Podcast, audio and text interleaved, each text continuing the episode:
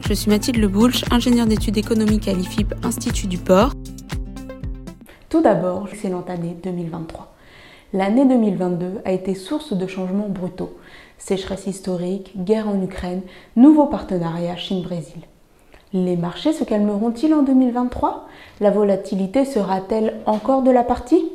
La trêve des fêtes est une période de faible activité sur les marchés internationaux.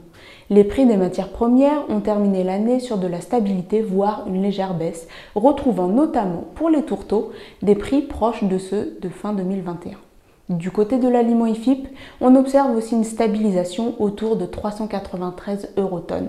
Plus ou moins 1 euro depuis 4 mois, l'aliment soutenu par le prix des matières premières évolue peu.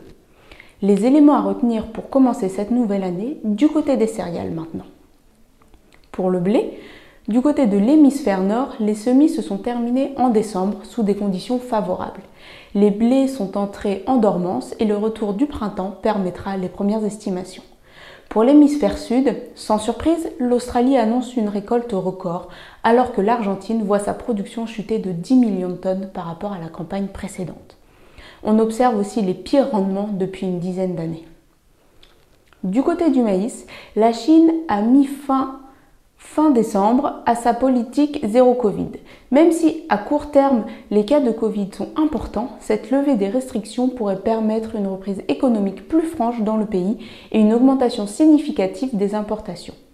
En France, le maïs a regagné sa compétitivité par rapport au blé et son incorporation chez les fabricants d'aliments du bétail est en hausse. Les prix du blé et du maïs terminent 2022 réciproquement à 305 et 302 eurotonnes. Et maintenant, du côté des matières azotées.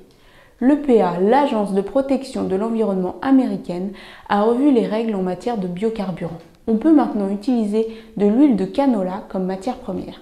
Cette décision fait baisser la demande sur l'huile de soja et donc la production de tourteaux de soja, coproduit de l'extraction de l'huile. En décembre, les prix du tourteau de soja à montoir restent élevés à 562 eurotonnes. Pour la campagne 2022-2023, Stratégie Grain prévoit à la hausse la production européenne de colza et de tournesol, soutenue par une bonne rémunération de la graine. La demande s'est tout de même tarie en cette fin d'année. Le mois de décembre, avec la traditionnelle trêve des affaires pendant les fêtes, a donc été un moment de répit pour les marchés des matières premières. La conjoncture semble plutôt baissière, nous verrons la suite dans les prochains mois. Merci pour votre écoute et à bientôt